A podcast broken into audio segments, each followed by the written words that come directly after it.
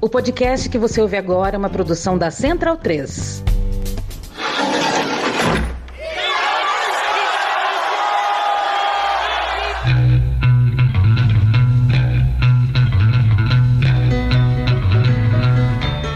Começa agora Guilhotina, o podcast do Le Monde Diplomatique Brasil. Eu sou Luiz Brasilino e estou aqui com Bianca Pio. E aí, gente, tudo bem? Bom, no episódio de hoje a gente recebe a professora e pesquisadora Juliana Teixeira. Oi, Juliana, tudo bem? Oi, tudo jóia. É um prazer estar aqui falando com vocês. Juliana, seja bem-vinda ao nosso episódio 152 do Guilhotina. Obrigada. Doutora em Administração pela Universidade Federal de Minas Gerais, Juliana é pesquisadora e membro do colegiado do Núcleo de Estudos Afro-Brasileiros da Universidade Federal do Espírito Santo e professora adjunta do Departamento de Administração e do Programa de Pós-Graduação em Administração na mesma instituição. Associada da Associação Brasileira de Pesquisadoras e Pesquisadores Negros e Negras e protagonista do coletivo COMPA. A Juliana é autora do livro Trabalho Doméstico, da coleção Feminismos Plurais, da editora Jandaíra. A obra debate as origens históricas da atividade de trabalhadoras domésticas no Brasil, a partir de uma pesquisa bibliográfica aprofundada e de entrevistas com mulheres de diferentes idades e origens que exercem a profissão de trabalhadoras domésticas. Bom, Juliana, para começar, a gente queria te perguntar como é que surgiu a vontade de pesquisar sobre esse tema e escrever esse livro. Bom, acho que a vontade, como ela surgiu, né, parte foi durante o meu doutorado na área de administração. E é curioso, né, porque a despeito de a minha formação ela ser toda em administração, enfim, né, graduação, mestrado, doutorado, e minha área de pesquisa também ser administração, eu entrei em contato a partir do meu doutorado com uma perspectiva de estudos dentro da administração que considera o que a gente vai chamar de dimensões organizativas mais amplas da vida social, como sendo objeto de interesse da administração. E não somente, unicamente, né, assim, o que acontece nas empresas tradicionais, e não unicamente também sobre um ponto de vista de reforçar, né, assim, todos os aspectos, né, os efeitos do capitalismo enquanto sistema socioeconômico. Então, dentro desse contexto, desse campo de pesquisa, que é um campo de pesquisa mais crítico dentro da administração, em que a gente vai, então, questionar, inclusive, é, o que, que é essa administração, eu comecei a pesquisar, né, assim, os efeitos, por exemplo, de algumas categorias estruturais de poder, né, alguns eixos de poder na sociedade, sobre as relações de trabalho, como gênero, raça e classe. E aí, dentro desse debate em que eu estava inserida, surgiu a possibilidade, né, assim, surgiu uma ideia de falar sobre o trabalho doméstico em específico, que aí é bem levar em consideração mesmo nessa ideia de que a gente está falando de estudos organizacionais, né? E aí que as famílias elas também fazem parte das dimensões organizativas da vida social e a ela se vincula, o trabalho doméstico se vincula a essa unidade organizativa sendo trabalho. E o trabalho ele também é um objeto de interesse da administração, né? Então, vinculando todas essas questões que eu estava discutindo, né, o trabalho doméstico ele surgiu aí como uma das possibilidades. E aqui eu falo especificamente trabalho doméstico remunerado, né? Uma vez que a gente entende que há um trabalho doméstico não remunerado que é desempenhado cotidianamente nas famílias brasileiras, né? Principalmente por mulheres ainda, né? Ainda que hoje tenha, tenhamos uma participação maior de homens nessas, né, nessas atividades de cuidado da casa e dos filhos, as mulheres ainda são as principais responsáveis. E aí, é, partindo também de uma perspectiva de que a pesquisa científica dentro das ciências sociais, dentro das ciências humanas, ela não é, é uma ciência que considera também os efeitos das subjetividades nossas para a própria produção de conhecimento, né? Qual é o contexto histórico que a gente está inserido, sobre qual conhecimento que a gente vai produzir nesse campo da ciência, é, a gente também não re, rejeita a possibilidade de eu estudar algo como pesquisadora que me atravesse enquanto pessoa, que me atravesse enquanto sujeito, enquanto indivíduo. E o trabalho doméstico remunerado, ele atravessa a minha vida pessoal, né? Então fez muito sentido assim para mim, muito no sentido também de trazer um retorno assim para minha mãe, né? Eu sou filha única da Maria, Maria da Conceição, que é uma mulher negra que nasceu no interior de Minas Gerais, e a minha mãe, ela foi trabalhadora doméstica a vida toda né? E eu a acompanhei desde pequena. Ela era mãe solo, né? E eu acompanhei desde pequena no trabalho, em vários momentos. Então, desde pequena eu fui observando, né, assim, um pouco dessas eu sempre falo sobre as grandezas e as misérias do cotidiano dessas trabalhadoras domésticas. E desde cedo também fui vivenciando as divisões de classe, assim, né, de realidades muito distintas, da minha casa, da minha família, para a casa né, assim, da família que minha mãe trabalhava. E minha mãe faleceu quando eu tinha 16 anos, né, quando ela tinha 48 anos, depois de uma vida assim de, de não ter possibilidades de autocuidado. Então foi uma maneira também de resgatar esse meu aspecto de ancestralidade, dar sentido para minha pesquisa, né? E também fazer uma pesquisa que tenha uma importância social muito grande, uma vez que o trabalho doméstico remunerado ele foi e ainda é né, assim, uma das ocupações mais significativas aí para garantir a subsistência de muitas mulheres. E Juliana, como é que foi o processo de entrevistas com as trabalhadoras, né? Você pode contar um pouco sobre os principais pontos que marcam os relatos, talvez assim algo em comum nas trajetórias das entrevistadas?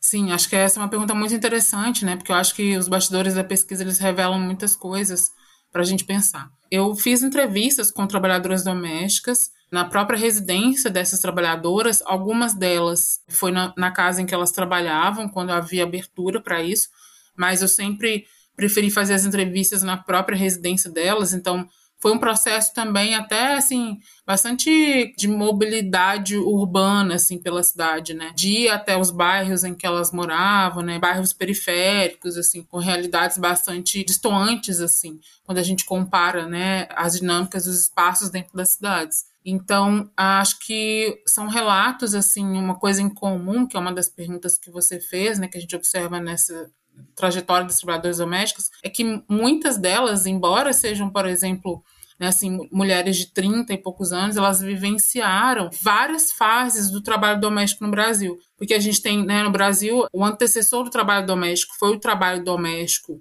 escravocrata, né? A primeira trabalhadora doméstica que tem né, no Brasil seria a, a doméstica escravizada, né? Aquelas mulheres escravizadas que foram escolhidas especificamente para trabalhar dentro de residências e não nas fazendas. Né? E aí havia toda uma implicação sobre a realidade dessas mulheres, que, por exemplo, ficavam muito mais expostas às violências sexuais né, dos senhores, dos colonizadores. Há todo um processo também começa ali, nesse contexto escravocrata, um misto de afeto, desigualdade, de proximidade, distância que caracteriza o trabalho doméstico no Brasil, né? É sempre aquela ideia da mulher que ela é como se fosse da família ou é quase parte da família, mas ela nunca sai desse condicionante do quase. Isso começa nesse contexto escravocrata porque muitas dessas mulheres elas vão ser no que vão ser chamadas depois de mães pretas, né? Elas vão acabar criando, cuidando das crianças, né? Dessas famílias dos colonizadores. E aí, cuidando, elas desenvolviam também muitas relações de afeto, né? Então, eram relações de afeto que, ao mesmo tempo, estavam atravessadas pela violência que é a escravização de povos em diáspora africana. Então, dentro desse processo, né, esse misto, ele vai estar muito presente nesses relatos, assim, né, mesmo os relatos contemporâneos, assim, e essa consideração de quase ser parte da família ajudou, inclusive, a manter, historicamente, no Brasil, a informalidade do trabalho doméstico. Bom, se ela é quase parte da família, não precisa assinar a carteira de trabalho dela, não preciso formalizar essa relação de trabalho. Então, inclusive, é uma escolha política eu chamá-las de trabalhadoras domésticas, que é para enfatizar que são trabalhadoras. Né? Porque a gente está falando de mulheres em que essa própria relação de trabalho ela foi reconhecida muito tardiamente. E até hoje, em termos de imaginário, há uma dificuldade de se reconhecer o que elas fazem como trabalho. Ah, é aquela mulher que me ajuda em casa, né? Tem uma ajudante. Então, essa dificuldade de reconhecimento como trabalhadora vem desses resquícios. E aí, uma das coisas, né, voltando em comum, que se observa muito nos relatos delas, são vidas muito atravessadas por diversas violências, assim, violências de gênero, né, violências raciais, violências, né, enfim, em relação à dimensão da falta de condições de subsistência. Tem um caso que me marcou muito, assim, de uma trabalhadora que, ela, especificamente, ela trabalhava numa república para 12 estudantes, como mensalista, né, de maneira fixa, ela não era diarista, havia um vínculo empregatício, e ela limpava essa casa, cuidava dessa casa onde moravam 12, 12 homens, né? 12 universitários. E tinha vários banheiros nessa residência, eram vários banheiros que ela tinha para limpar.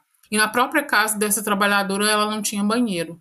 Ela fazia as necessidades dela fora da casa, né? tinha um, um baldinho para poder, enfim, urinar dentro de casa. E aí é uma discrepância assim que é muito cruel, né, assim, de ouvir. Então, é um campo de quando a gente vai ouvir esses relatos, né, assim, é, são experiências muito dolorosas, assim, que são marcadas por essas por essa estrutura de opressão que pesa sobre essas mulheres, né? E marca muito, né, que em que pese que elas, como eu disse, elas tivessem em torno de 30 e poucos anos de idade, na faixa dos 30 anos, elas passaram por muitas das trajetórias pós-regime escravocrata, que é desde aquela história de ah, eu vou levar uma menina aí para poder trabalhar na sua casa. Essa ideia de tirar meninas, né, que as famílias não têm condições, né, de prover alimentação, moradia adequadas, muitas famílias acabavam entregando essas meninas para outras famílias criarem, tinham mais condições, mas essas meninas, elas, né, assim, perdiam todo o seu direito à infância e elas se tornavam trabalhadoras desde cedo, inclusive cuidando de outras crianças, né? E me marca muito um relato de uma trabalhadora que, assim, que foi a única que eu entrevistei do universo de 50, numa determinada época, contexto da pesquisa, que tinha conseguido chegar ao ensino superior. E ela fazia ensino superior a partir de programas de bolsa, né, do governo federal. E ela conta, né, que ela foi uma dessas únicas que conseguiu resistir a esse processo de dizer, não, a escola é meu lugar, sim. Então ela conta que criança, cerca de 10, 11 anos de idade, ela trabalhando, né, morando, né, assim, sendo escravizada numa dessas casas como criança, ela tinha o seu quartinho, né, o famoso quartinho da empregada, que é muito pequeno, muitas vezes salubre, e ela só podia ir para a escola se não tivesse nenhuma colher suja em casa. E ela conta que quando ela retornava da escola, à noite era o único momento em que ela tinha tempo para estudar. Só que a família não deixava que ela ficasse com a própria luz do quartinho acesa.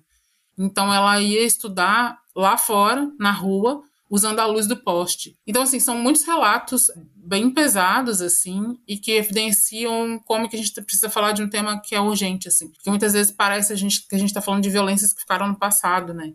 Mas não, a gente está falando de realidades que elas estão acontecendo aí todos os dias. Então, acho que são relatos bastante fortes nesse sentido. Assim.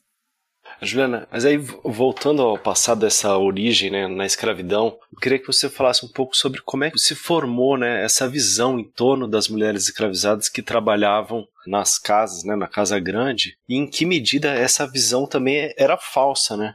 Sim, sim, porque havia uma ideia de que, né, assim, em comparação a essas trabalhadoras, as trabalhadoras que trabalhavam nas fazendas, né, havia uma ideia de que elas tinham um lugar de privilégio nessa relação. Muitas, por exemplo, elas andavam mais bem vestidas do que as, as mulheres escravizadas que moravam e que trabalhavam nas fazendas, mas ao mesmo tempo, né, elas estavam muito mais expostas à violência e essa o fato de elas se vestirem melhor tinha a ver com o fato de que as vestes dela eram um símbolo, né, de status da própria família que a escravizava. Então, há dentro dessa dinâmica de naturalização dessa escravização um aspecto da própria criação do conceito de raça, né? A ideia de, de raça, por exemplo, a criação do conceito de negro foi uma criação da branquitude, né? O conceito de raça ele foi criado no contexto colonialista para justificar os interesses colonialistas, né? Assim, para justificar o porquê, inclusive, assim, para poder justificar para aquela população portuguesa, né, assim, europeia, que era cristã, porque determinado grupo populacional seria alijado de todos os seus direitos humanos, né? E aí a ideia, a noção de raça, ela serve a esses interesses de poder no sentido de estabelecer que não só existia, a, a, a, existiriam raças biológicas, como também a ideia de que existiria a, inferioridade da raça negra em relação à raça branca. Inclusive, naquele contexto né, sociotemporal, a gente tem a própria ciência respaldando isso, né, a partir do racismo científico, de uma estruturação do racismo científico. E hoje, né, assim, que, em que pese que raça biológica seja um conceito negado, por que, que a gente, né, assim, que, que não existe, que se provou que não existe, a gente não é possível a gente falar em raças humanas, mas por que a gente continua trazendo esse conceito ainda? Porque ele é um conceito que sociologicamente, né, como unidade sociológica, como lugar social, ajuda a gente a explicar é, várias dessas estruturas de desigualdade no nosso, né, porque a desigualdade, por exemplo, está pautada racialmente, né? Porque que, quando a gente fala, por exemplo, dos índices é, de genocídio, os índices mesmo, por exemplo, de mortes por Covid é, no Brasil, por que, que a população negra ela vai aparecer é, como a maior, o maior percentual, né? É, são efeitos sistêmicos desse processo de escravização e de um processo também de negação da restituição dessa condição de dignidade pós-abolição formal da escravatura. Né? Então, a gente tem aí, nessa própria ideia da construção da noção de raça, ela abriu margem para se estabelecer uma definição das mulheres negras pelo outro. Ela foi definida pelo outro. Os outros disseram como era uma mulher negra. Né? Ah, quando a gente fala, por exemplo, nos debates atuais sobre a hipersexualização da mulher negra, sobre a mulata tipo exportação, a gente está falando, por exemplo, de uma hipersexualização que ela vai ser contada pelos colonizadores para delinear aí né, esse entendimento do que são as pessoas negras. Né? A Grada Quilomba, que é uma, enfim, uma intelectual e uma artista, né, que se, enfim, estabeleceu em Portugal, ela tem uma obra muito fantástica, né? Assim, ela tem um livro em que ela vai falar um pouco sobre essa questão é, das fantasias que as pessoas brancas construíram em relação às pessoas negras. Né? Então, quando a gente fala de trabalhadora doméstica no Brasil, embora hoje possam ter trabalhadoras domésticas que não sejam negras, né, há ainda uma ligação do imaginário social muito grande da imagem da trabalhadora doméstica com uma mulher negra. E além disso, estatisticamente, né, elas são maioria na atividade também. Então a gente tem aí, a gente precisa voltar à própria concepção do, né, do conceito de raça para a gente entender o porquê se construiu né, assim, diversos estereótipos sobre o que, que são as mulheres negras.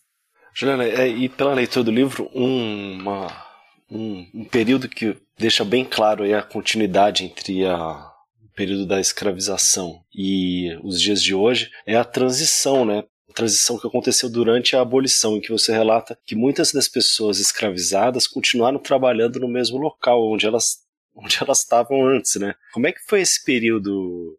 Juliana, você pode contar pra gente? Sim, exatamente, né? Ah, o que houve foi uma abolição formal da escravatura. Quando a gente, por exemplo, acredita a princesa Isabel, né, assim, a assinatura da abolição dessa escravatura, há um silenciamento, também um apagamento de uma história muito grande de resistência das, da população negra né, para que essa abolição formal ela acontecesse. Né? Então há uma história muito grande de movimentos de resistência, inclusive a própria formação dos quilombos, né, que até hoje as populações quilombolas elas resistem, né, e são muitas vezes destituídas aí também dos, dos direitos dos próprios territórios, né, de origem.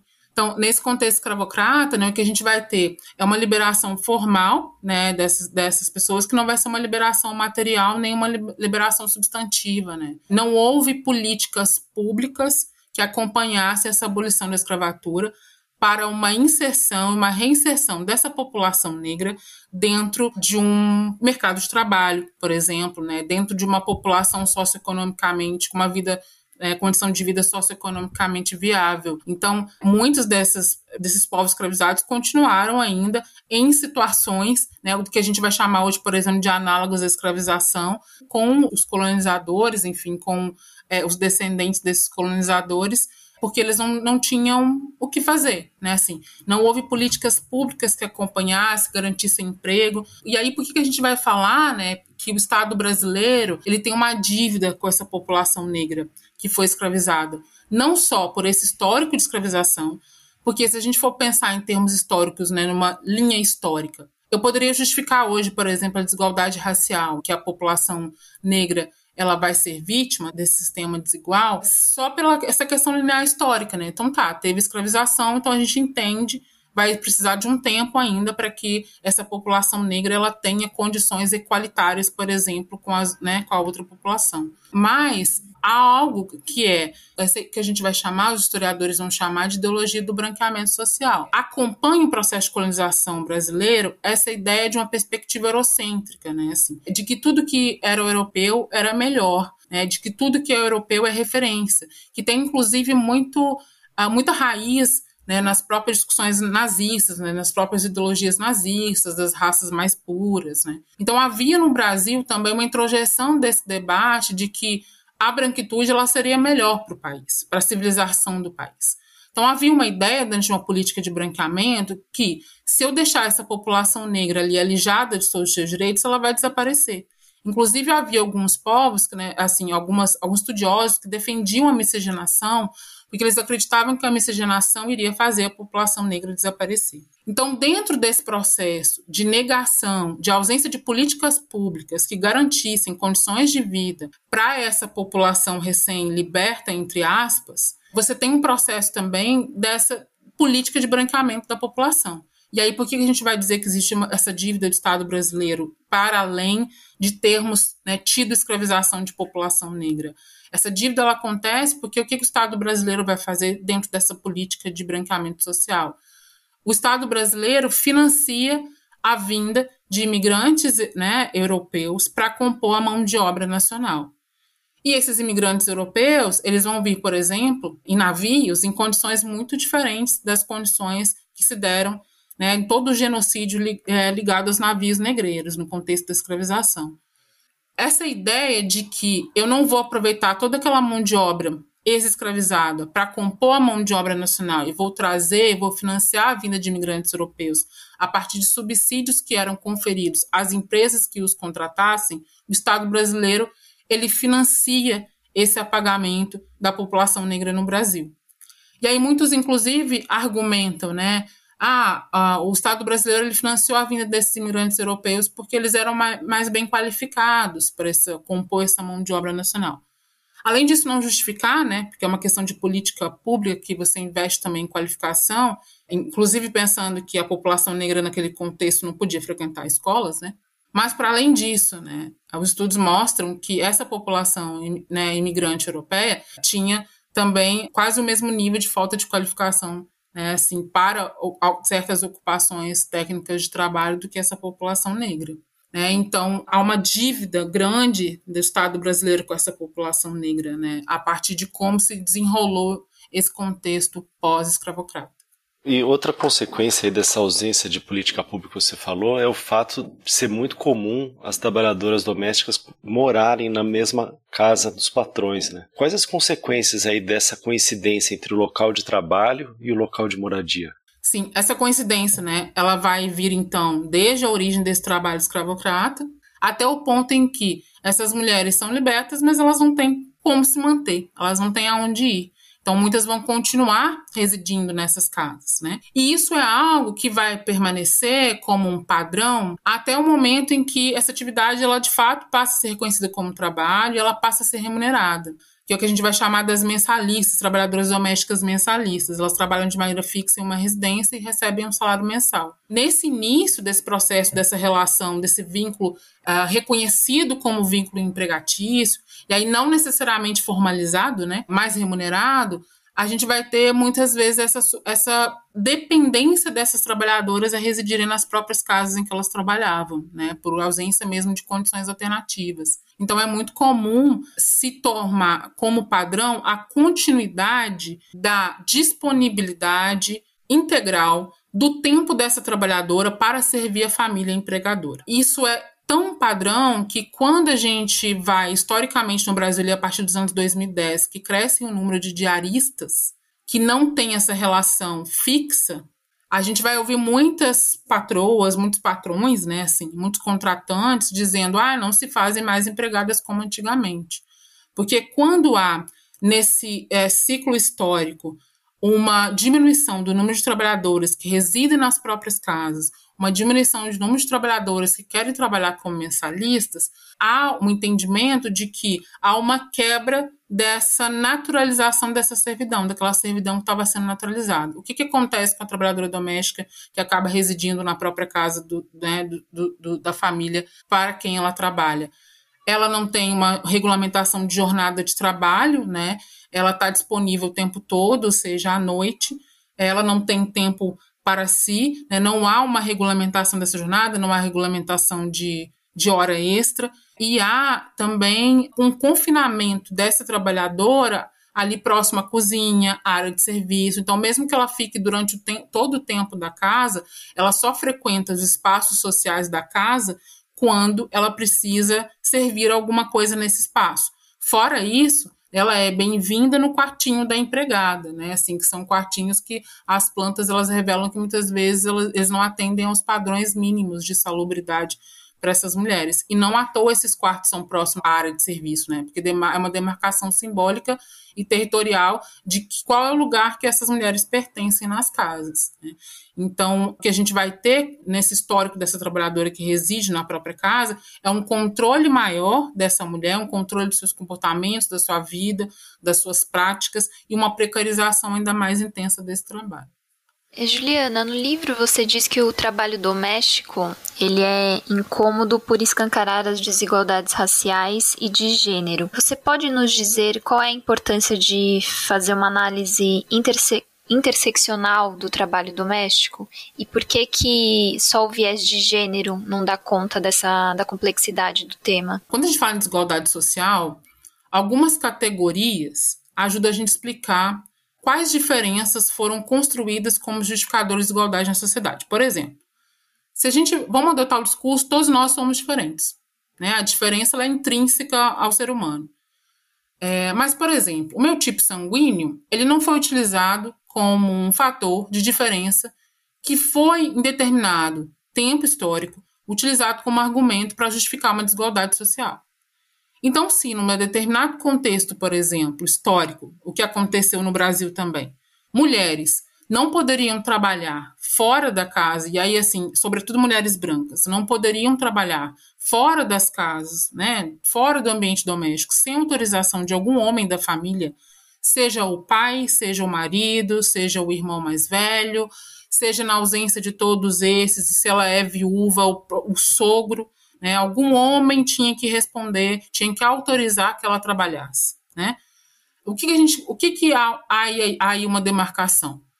Eu pego uma diferença que é de gênero, né, uma diferença sexual, de sexo biológico, que é inserida numa categoria socialmente construída que é gênero, porque a gente constrói socialmente o que é masculino, o que é feminino, né, na nossa sociedade. Por exemplo, não tem no DNA de uma criança que ela vai gostar de azul, vai gostar de rosa, isso é uma, uma construção social, né. É, há um, uma imposição é, de uma desigualdade pela justificativa de uma diferença. Então, há uma diferença, por exemplo, entre mulheres e homens eu pego essa diferença e justifico que essa diferença ela vai explicar o porquê da desigualdade. Então, por exemplo, eu vou trazer o um argumento que vai estar muito comum nas empresas, né, ah, no contexto organizacional mesmo de trabalho, que mulheres têm maior dificuldade de sublimar os seus instintos da maternidade para sair de casa e se dedicar ao trabalho que elas teriam uma maior dificuldade de sublimar esses instintos pela ligação, sim, biológica maior do seu corpo com a função reprodutiva. Porque elas engravidam, enfim, porque elas amamentam. Mas essas justificativas, que na verdade elas são naturalizadoras, que elas pegam argumentos biologizantes, elas vão justificando ao longo do tempo a desigualdades que são estruturadas. Veja bem, eu estou falando de legislações. As mulheres, até pouco tempo atrás, quando surgiu o direito civil, o direito civil, ele foi, quando ele surgiu, ele foi muito comemorado como um princípio de liberdade das pessoas, né? O surgimento da, da, da pessoa civil, dos direitos civis. Mas quando o direito civil surge, as mulheres, por exemplo, elas não assinavam quaisquer contratos. Elas só eram objeto de contratos, como no matrimônio. Né? Assim, elas não assinavam, por exemplo, quaisquer contratos, elas não podiam vender qualquer bem da família, elas não eram legalmente autorizadas. Então aqui a gente está falando do quê? De uma categoria, né, de um eixo de opressão estrutural, estruturante na sociedade. E aí, a partir desse eixo, que, por que, que eu não posso entender que ele sozinho vai uh, ajudar a gente a, a, explicar o que passam as trabalhadoras domésticas? Bom, o gênero ajuda a gente a entender, inclusive, por que eu estou falando trabalhadoras domésticas no feminino elas são cerca de 97% no trabalho doméstico. Quem são os homens que estão no trabalho doméstico? Os caseiros, os jardineiros, mas elas são 97%. E veja que ainda há uma separação entre espaço público e espaço privado, mesmo no trabalho doméstico. Trabalhadoras domésticas mulheres, elas tendem a trabalhar onde? Dentro da residência. Trabalhadores domésticos homens, mesmo no ambiente doméstico, trabalham fora da casa, como caseiro, como jardineiro, né? Então essa divisão ela ajuda a gente a explicar por que, eu estou falando de uma atividade que é intensivamente feminina. Ela vai ajudar, por exemplo, a ligar a precarização da mulher negra, quando a gente vai ver as condições socioeconômicas, a pirâmide socioeconômica brasileira, as mulheres negras elas estão na base da pirâmide. Qual categoria social está maior precariedade? Nas mulheres negras, seguidas depois dos homens negros. Mas as mulheres negras elas estão na base dessa pirâmide socioeconômica brasileira, né?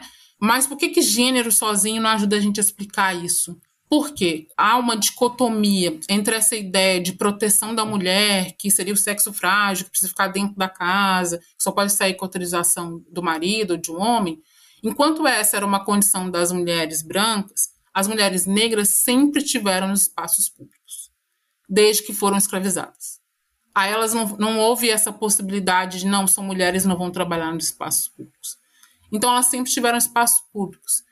E aí, é, gênero sozinho não dá conta da gente explicar essa vivência. Eu preciso interseccionar com raça.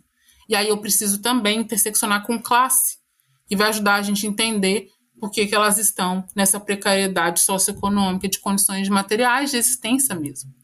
Né? Então, gênero, raça e classe são três eixos de opressão que ajudam a gente a entender a formação das desigualdades na sociedade.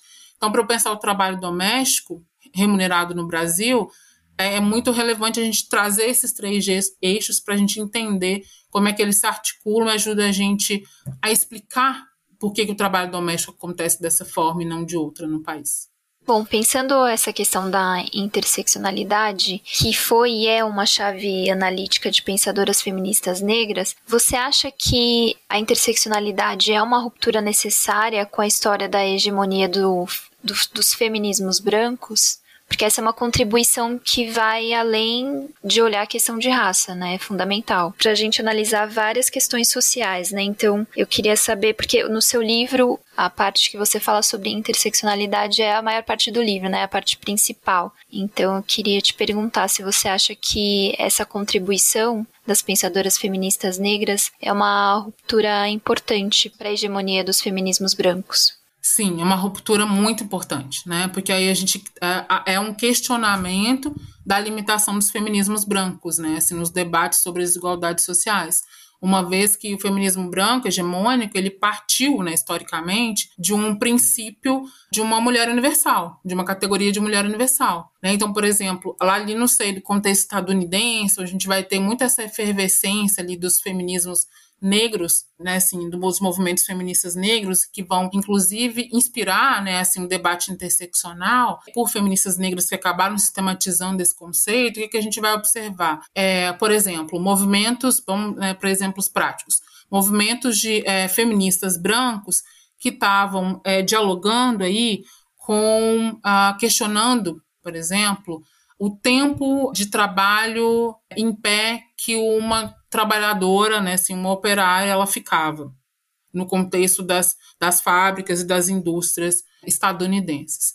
Pensando aí em termos de direito do trabalho, né, dessas mulheres. E pensando aí também em contexto né, de inserção precária nesse trabalho, porque uma inserção tardia no mercado de trabalho, né, mulheres se inserindo mais tardiamente no mercado de trabalho formal, e aí um questionamento dessas condições de trabalho. Um dos questionamentos que algumas feministas negras né, nos Estados Unidos vão fazer a essas, a essas questões, que elas reconhecem como sendo muito importantes, é que muitas dessas mulheres que estavam nesses movimentos feministas brancos questionando essas condições de trabalho dessas mulheres operárias, enquanto elas estavam ali no movimento, não havia qualquer. Elas não se questionavam em quanto tempo ficavam em pé as trabalhadoras domésticas que trabalhavam nas suas próprias residências.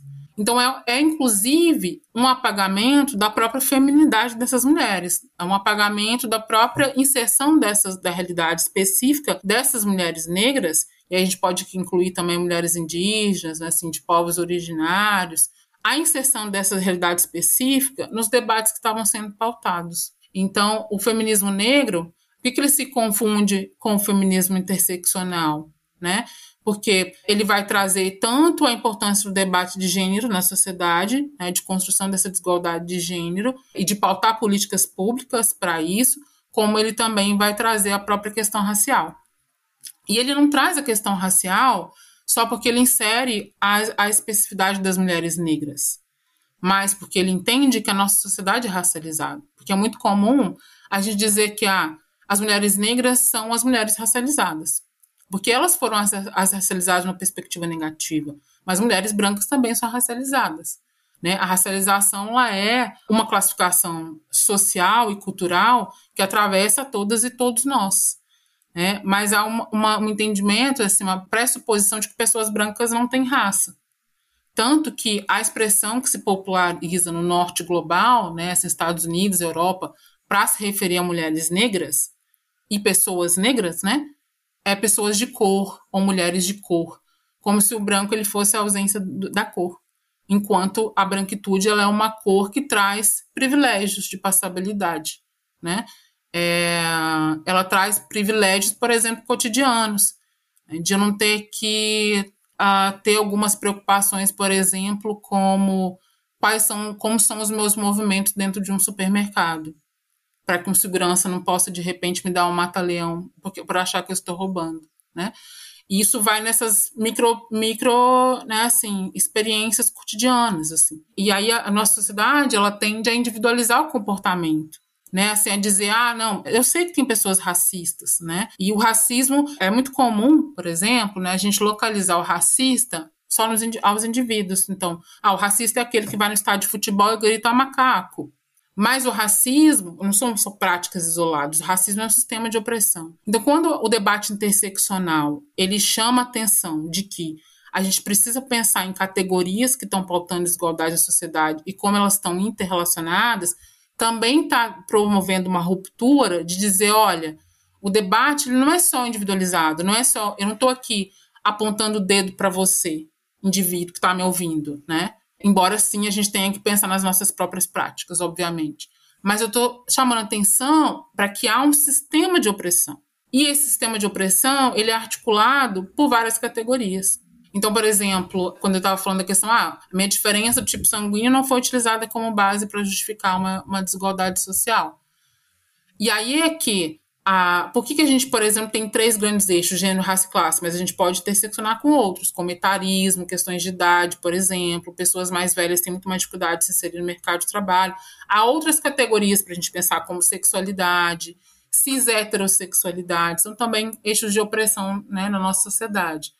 Mas por que, que eu não levo essa discussão para o barco de todas as diferenças humanas? Porque não foram todas que não são todas que estruturam o sistema de desigualdade, né? Então o debate interseccional, sim, ele vai promover rupturas aí nessas hegemonias, esses pensamentos, né, que acabam não trazendo essa possibilidade de a gente pensar nas diversas experiências. E o bacana da interseccionalidade é que ela é uma ferramenta, assim, não só teórica para estudos acadêmicos, mas é uma ferramenta política, uma ferramenta de mobilização de políticas públicas.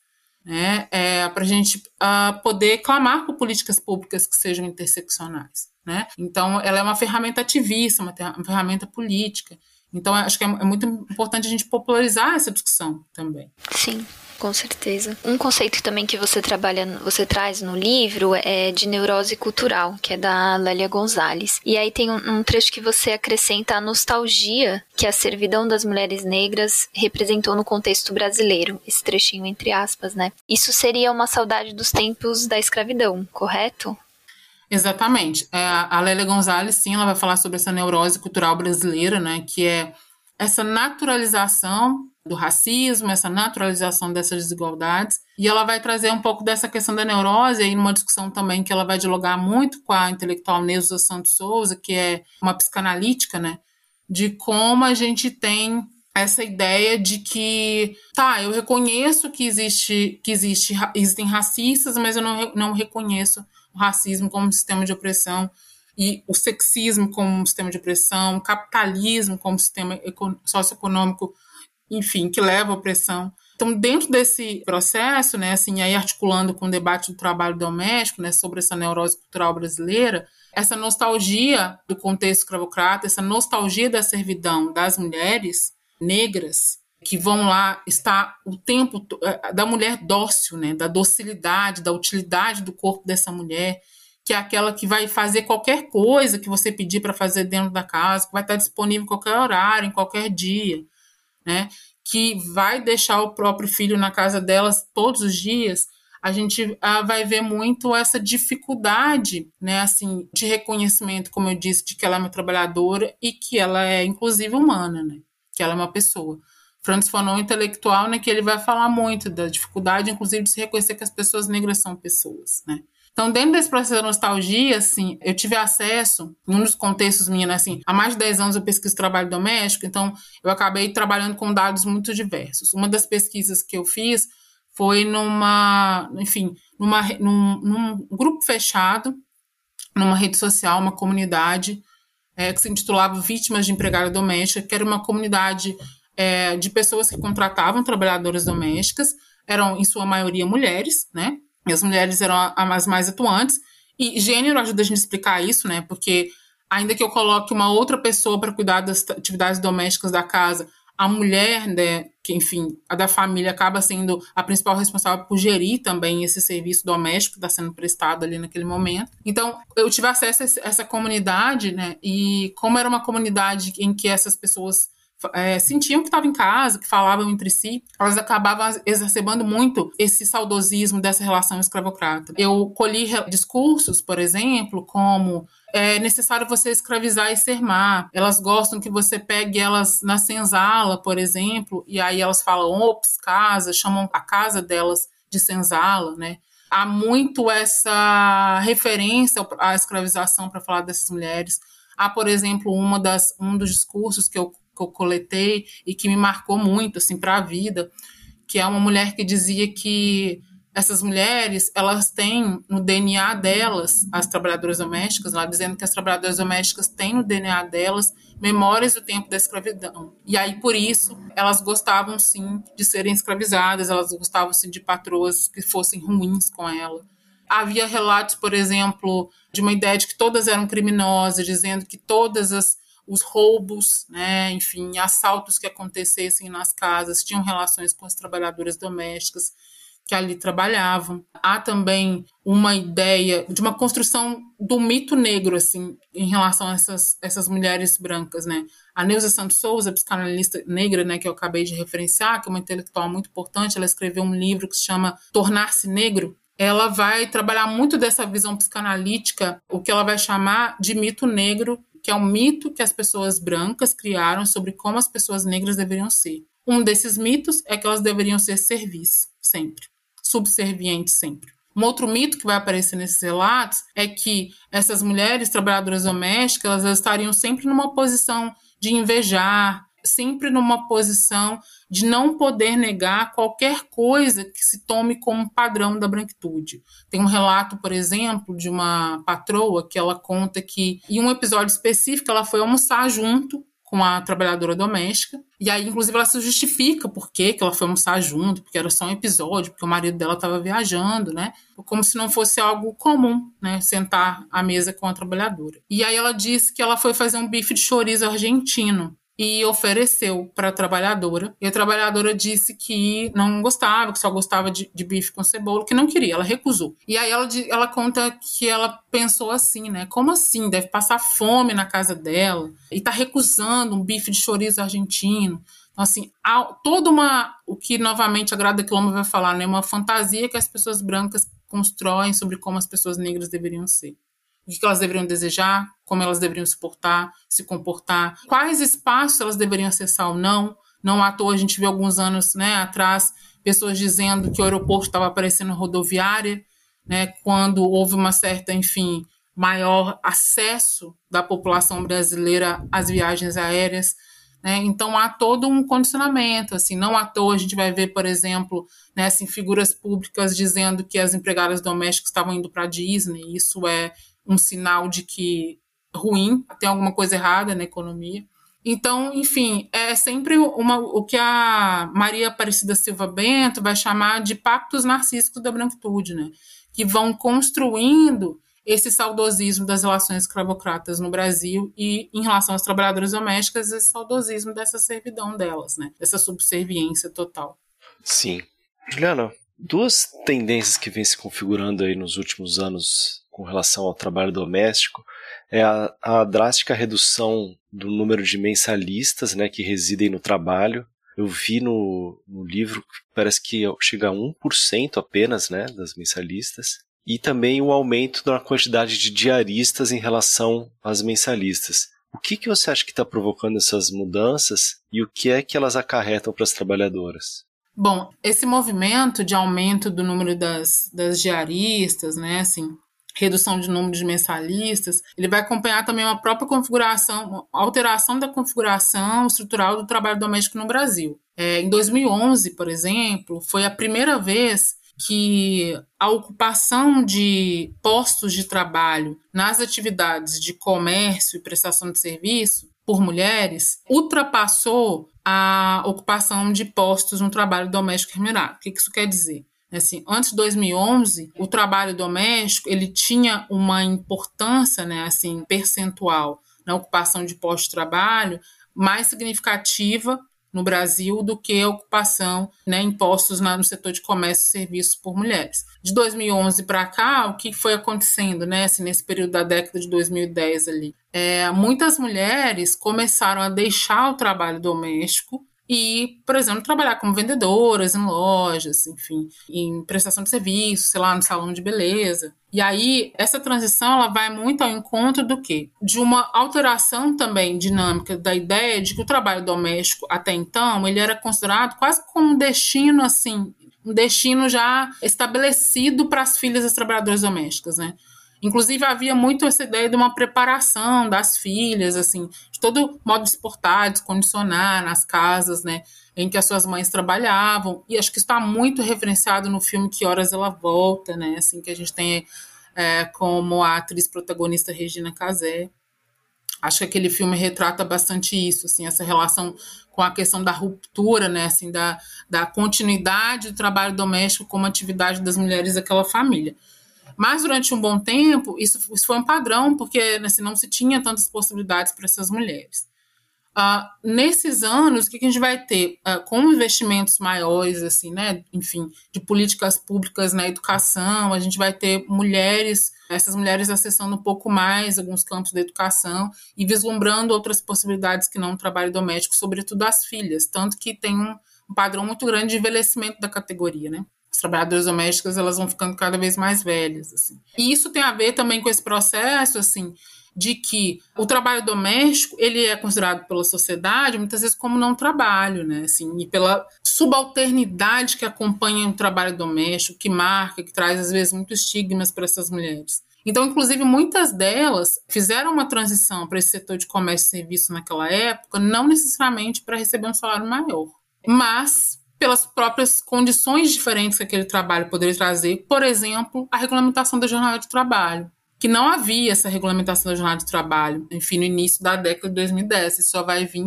com né, a lei número 150 de 2015, que regulamenta a PEC das domésticas, né, assim que tramitou em 2013 no Brasil, e que foi alvo de tanta polêmica, né, porque visou estender aí às trabalhadoras domésticas direitos que outros trabalhadores né, no Brasil já gozavam. E aí, dentro desse processo, o que, que a gente vai ter? Uma fuga, né, assim, um pouco dessas mulheres do trabalho doméstico e aí há então, né, naquela relação oferta-demanda, você vai ter menos mulheres aí dispostas a se fixar no trabalho doméstico, sobretudo a ser mensalista, mais ainda ser mensalista que reside na própria casa. Né? Então, políticas públicas, né, assim, sobretudo no contexto da educação e da própria questão econômica mesmo, foram propiciando essa, essa mobilidade um pouco para essas mulheres para o setor de comércio e serviço. E aí isso foi encarecendo também né, o próprio trabalho doméstico em si, né?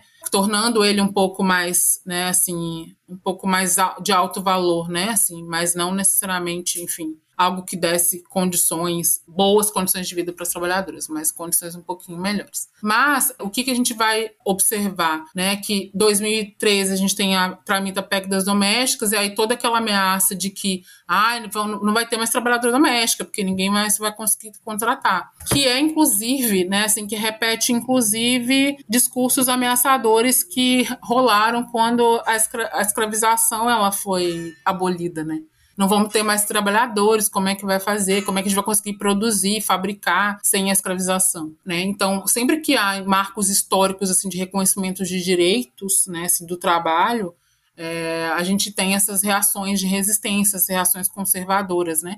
A essa assunção dos direitos para essas pessoas que estavam sendo negadas. Então, dentro desse processo, a gente vai tendo, né, assim, a partir da PEC também, aí uma uma diminuição até do próprio contrato efetivo de trabalho, né? Muitas pessoas aí optando por ter diaristas, que não tem, né, não há um pagamento aí de direitos trabalhistas, né? Então, essa forma mais dinâmica e ao mesmo tempo isso passa a ser um bom negócio entre aspas para muitas trabalhadoras domésticas, porque fazendo o trabalho como diaristas, elas tinham uma, uma autonomia relativa um pouco maior, elas podem escolher onde trabalhar ou não trabalhar, havia uma oferta grande e elas também conseguiam mensalmente, assim, no somatório mensal das diárias, oferir um valor maior do que elas conseguiam com mensalistas.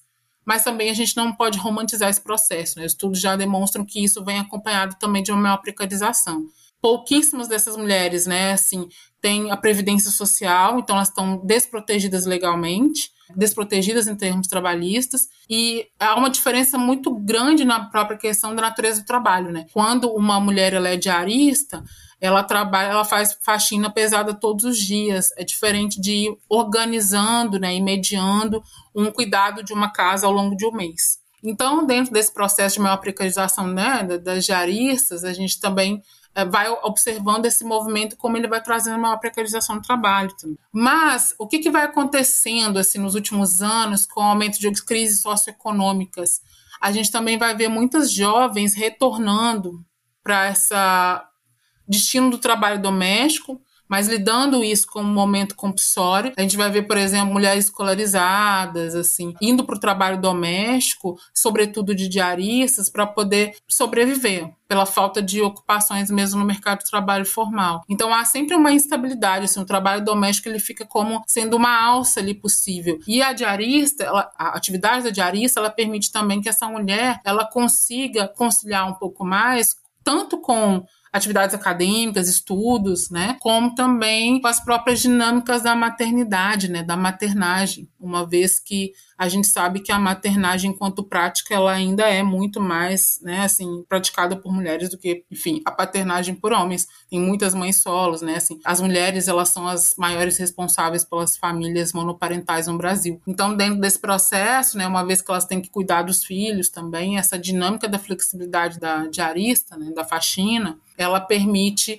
um pouco mais de movimentação, assim, né, fluida nessa vida dessa trabalhadora. Então a gente vai vendo, né, assim, os impactos que vão trazendo a maior precarização, né, ao mesmo tempo que traz certa autonomia, mas uma autonomia aí muito disfarçada também de uma dependência de estar trabalhando sempre. E a pandemia teve aí para provar isso, né? Durante a pandemia da COVID-19, a gente teve uma redução do número de 6,3 milhões de trabalhadoras domésticas no Brasil para 4,9 milhões foram muitos postos de trabalho perdidos e boa parte deles de diaristas, né? Que precisam do trabalho da diária todos os dias para sobreviver. E aí, como é que fica essa relação? Então, enfim, são várias camadas aí para a gente pensar nessas alterações. E Juliana, qual foi a visão das trabalhadoras que você entrevistou sobre a PEC das domésticas, que é como a lei ficou conhecida, né? O que, que elas achavam da, da lei?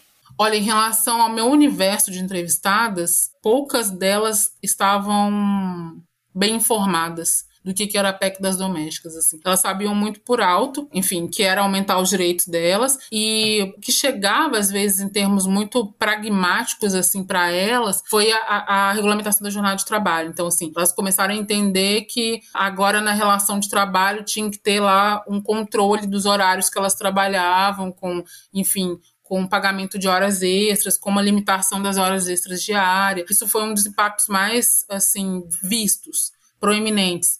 Mas, no longo prazo, né, a gente teve, e aí, assim, essa falta de informação dessas mulheres também, eu acho que é, vai mostrando também como é que essas estruturas de poder vão trazendo condicionamentos para elas, é, a gente viu que de, assim, depois da PEC também, é, embora havia uma perspectiva de que ela traria maior, maior formalidade para o trabalho doméstico, a gente teve um aumento da informalidade. Assim. É, a gente tem hoje um, cerca de mais de 70% das trabalhadoras domésticas elas estão trabalhando na informalidade. E isso também inclui não só diaristas. Isso não é só devido ao aumento de diaristas, mas também porque mais de 50% das trabalhadoras domésticas mensalistas estão trabalhando hoje de maneira irregular, sem carteira de trabalho assinada.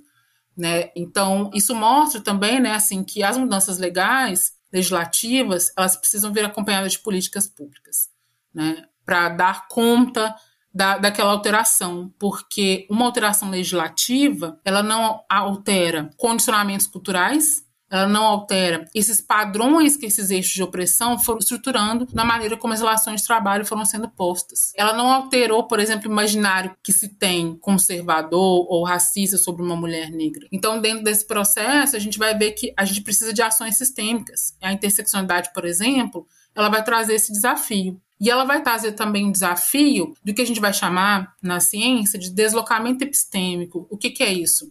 Quando a gente tem, na história do Brasil, por exemplo, né, é cerca de dois terços de uma história que foi com a escravização, a gente tem uma vida humana negra sendo ditada por outras pessoas. O que, que a interseccionalidade ela vai trazer também junto? A importância de que as próprias pessoas né, que são oprimidas dentro desse sistema, elas possam definir as suas, as suas condições de existência, elas possam falar por si. E aí é muito importante que nesse debate aqui a gente traga a figura do movimento organizado das trabalhadoras domésticas. Se eu estou dizendo aqui que muitas das trabalhadoras domésticas que eu conversei nem sabiam que era a PEC das domésticas, o movimento político organizado das trabalhadoras domésticas no Brasil, né, enfim, que é antigo, que é derivado do movimento negro no Brasil, é, lá da década de 30, mais ou menos, é, quando esse movimento ele tem ações cotidianas tentando lidar com essa questão de falta de conhecimento das próprias trabalhadoras em relação aos seus direitos e de assistir a essas trabalhadoras, né? E, esse, e por meio dos sindicatos, né? Vários sindicatos de trabalhadoras domésticas reunidos no Brasil, que eles estão ligados à FENATRAD, que é a Federação Nacional das Trabalhadoras Domésticas, e esse movimento político, ele vai tentando, né, em trabalhos de formiguinha, fazer esse processo, assim, de mobilização política e também de busca pelos direitos, assim, a partir de movimentos, fizeram parte também da própria discussão sobre a PEC das domésticas, né, então aí, por exemplo, hoje, começando debates, tentando trazer saídas para conferir mais direitos para as diaristas, né? Uma demanda que vem sendo discutida dentro do movimento hoje é que se tenham contratos de trabalho também para diaristas, mesmo que eu tenha uma diarista que vá duas vezes por semana na minha casa, uma vez por semana, eu tenho um contrato escrito e também que se crie uma forma específica de contribuição contribuição previdenciária, assim como há com outras categorias. Então, a, a categoria ela está em discussão. Então, a gente é preciso a gente ouvir o que a categoria está discutindo, o que a categoria está demandando, sabe? Eu acho que é muito importante a gente ir dialogar, né? Assim, muito importante a gente entender e pesquisar sobre, é, buscar saber sobre o sindicato que tem na nossa cidade, sobre, sobre trabalhadoras domésticas. Eu acho que é ir sabendo desses movimentos de formiguinha aí, né? De formigas gigantes aí que estão trabalhando há muito tempo para tentar alterar as condições né, dignas de trabalho dessas mulheres. Uhum. Juliana, e aí por outro lado, qual que deve ser a atuação da branquitude crítica, né, no sentido de romper com essa situa com a situação atual aí das trabalhadoras domésticas? Essa branquitude crítica ela pode contribuir para isso? Sem dúvida, né? Assim, eu acho que no livro eu vou discutir né, justamente isso. Assim, eu acho que são dois eixos para a gente pensar uh, em rupturas com esse processo. Um dos eixos tem a ver com o que eu acabei de falar, né? Assim, sobre ouvir esse movimento político dessas trabalhadoras domésticas e o outro eixo ele está justamente nessa responsabilização da branquitude no papel que ela tem, né, de romper aí com essa ausência de dignidade desse trabalho doméstico e de romper também com o que vai ser chamado aí pela Cida Bento de pacto narcísico da branquitude, né, assim. É preciso reconhecer os próprios privilégios, é, é preciso reconhecer-se também enquanto sujeitos racializados, né, é, enquanto parte desse processo aí é, de mobilização para a gente alterar essas condições. Então, eu acho que, sem dúvida, né, a gente precisa trazer esse debate também da racialização das pessoas brancas, assim, para apontar esses caminhos de ruptura, né, assim, uma vez que a gente entende né, agora que o trabalho doméstico ele tem a ver com esse processo de racismo estrutural, ele tem a ver com essas interseccionalidades entre raça, gênero e classe no trabalho doméstico.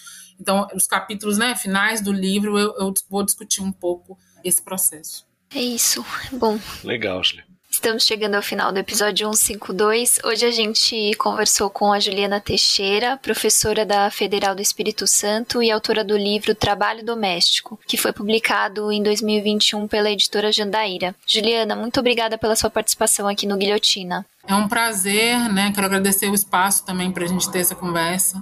Deixar o convite aí também para que leiam o livro Trabalho Doméstico, deixar o convite também para que conheçam os outros livros da coleção Feminismos Plurais. Eu acho que a gente tem debates aí muito importantes para a gente pensar numa sociedade mais justa, mais igualitária. Obrigado, Juliana. Te agradeço, foi muito bom ter a sua participação aqui. Bom, a gente vai ficando por aqui. Lembrando vocês de seguirem a gente tanto na plataforma que você ouve o podcast, mas também para acompanhar o Le Monde Diplomatique Brasil pelo nosso site, que é diplomatique.org.br, e também pelas redes sociais. E lembrando sempre de quem quiser mandar sugestões, críticas, ideias, é só escrever para a gente no guilhotina.diplomatique.org.br. É isso, gente. Valeu. Até semana que vem.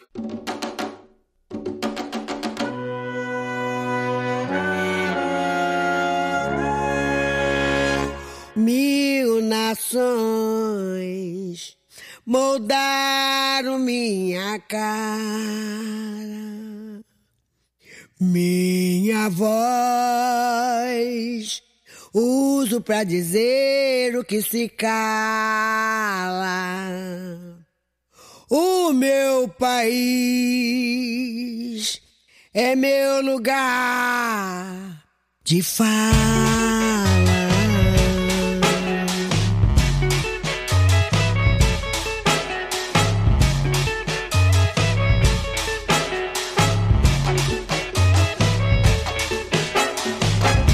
Gerações moldaram minha cara, minha voz. Uso pra dizer o que se cala. Ser feliz no vão, no triste, é força que me embala. O meu país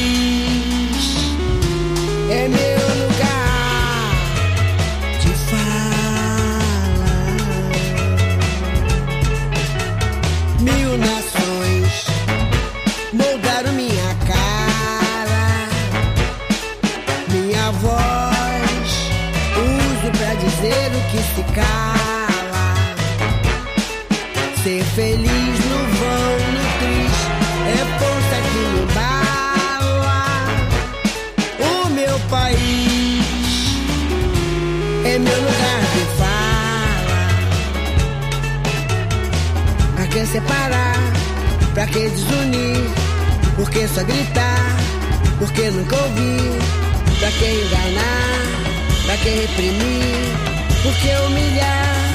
E tanto mentir? Pra que negar? Que o ódio é que te abala. O meu país é meu lugar de fala.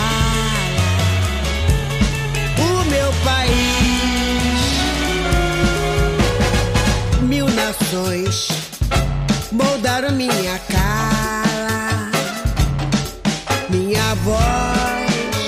Uso pra dizer o que se cala. Ser feliz no vão, no triste, é força que me embala. O meu país é meu lugar de fala. Que explorar? Que destruir? Por que obrigar? Por que coagir? Pra que abusar? Pra que iludir e violentar? Pra nos oprimir? Pra que sujar o chão da própria sala?